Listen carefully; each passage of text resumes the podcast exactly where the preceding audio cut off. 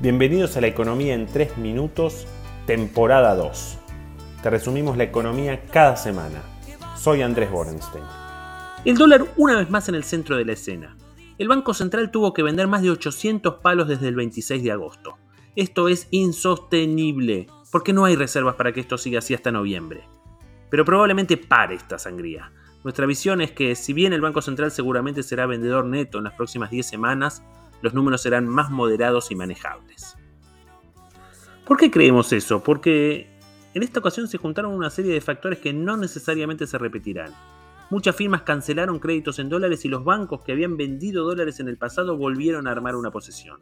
Lo que pasa es que los bancos tienen un límite reglamentario del 5% de su patrimonio para su tenencia de dólares, de manera que no pueden comprar hasta el cielo.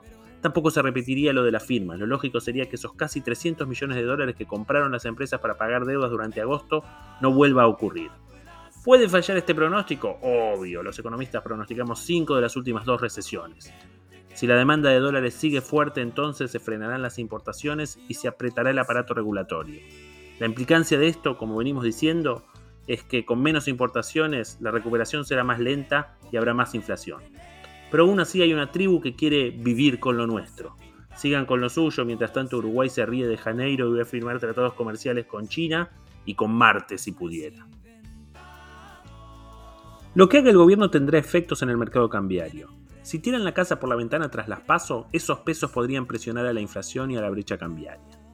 También el gobierno podría abandonar esta política de devaluar 4 o 5 centavos por día y eso podría tentar a algún exportador, más no sea en el margen.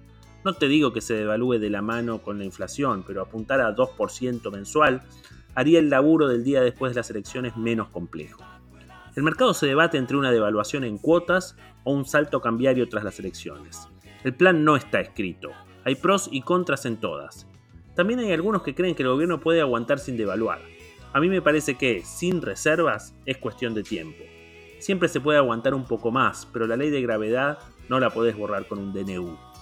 Por otro lado, si lo que se quiere es recuperar reservas, algo que el FMI va a pedir con probabilidad 1, parece muy difícil que con este tipo de cambios se logre. Esta semana hay dos hitos muy importantes.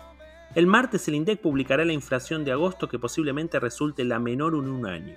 Y quizás sea la menor de este año septiembre y meses sucesivos no dan para esperar que siga la desaceleración.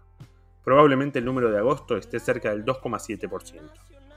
El segundo hito de magnitud será la presentación del presupuesto en el Congreso, algo que el ministro de Economía está obligado a hacer este miércoles.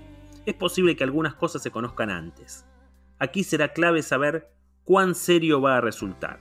El Chapo el año pasado salió con 29% de inflación, los economistas nos acalambramos de la risa con esa cifra y luego nos hicieron bowling, citando la gran referente Victoria Cipolitakis. Incluso pidieron a los empresarios que no nos escuchen. La inflación está hoy en 51,8% en línea con lo que le dijimos la mayoría en esta bendita profesión. Si quiere un presupuesto creíble para 2022, la inflación tiene que empezar con al menos 4. Cualquier otra cosa es realismo mágico. Lo más jugoso del presupuesto será cómo piensa gastar el Chapo. Por ejemplo, cuánto se gastará en subsidios, electricidad y gas dirá mucho sobre cuáles son las tarifas. El presupuesto 2022 tendrá que mostrar algo que sea consistente con lo que se va a negociar con el FMI.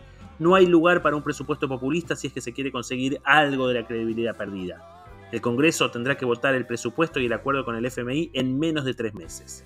Hasta la semana que viene.